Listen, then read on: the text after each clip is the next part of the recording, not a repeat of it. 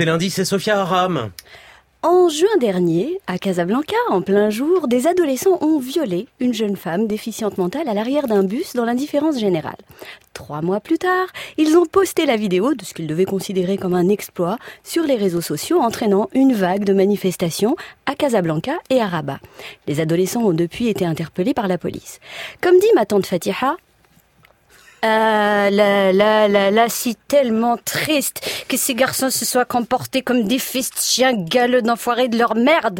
À moins que peut-être les pauvres, ils savaient pas qu'un moyen de transport c'est pas fait pour des porcs en transe qui violent des femmes à l'arrière d'un bus.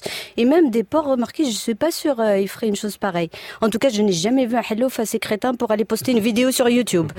Mais si c'est se peut-être c'est Hamir, ils ont pas eu des parents pour leur expliquer qu'une femme c'est pas fait pour être violée. Ou alors peut-être ils sont tellement cons qu'ils ne savaient même pas que la jeune femme qu'ils ont agressée aurait pu être leur mère ou leur sœur ou leur grand-mère, je sais pas.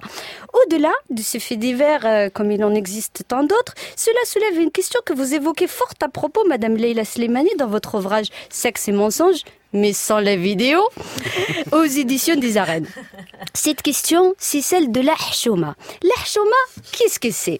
L'ahshoma, c'est la honte. La honte, la gêne, c'est, c'est comme vous l'écrivez, c'est au Maroc inculqué à chacun dès la petite enfance. Être bien élevé, un enfant obéissant, être un bon citoyen, c'est aussi avoir honte. Faire preuve de pudeur et de retenue.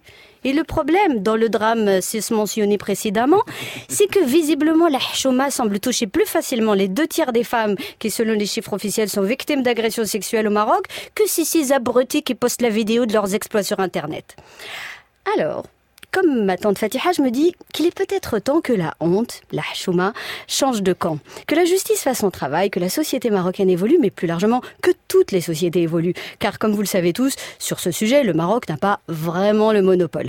Et si un homme, un garçon, un adolescent ou un grand-père, je m'en fous, n'est pas capable de se contrôler quand il aperçoit une femme dont les jambes, le décolleté, les fesses, les cheveux lui provoquent invariablement l'envie de se frotter, la toucher, la siffler ou pire encore, eh bien qu'il reste chez lui à palucher tranquillou pépère parce que c'est bien de lui que vient le problème et pas des femmes. Alors en attendant que tous ces hommes se réconcilient avec leur main droite, j'espère simplement que les mentalités finiront par évoluer. Sophia merci.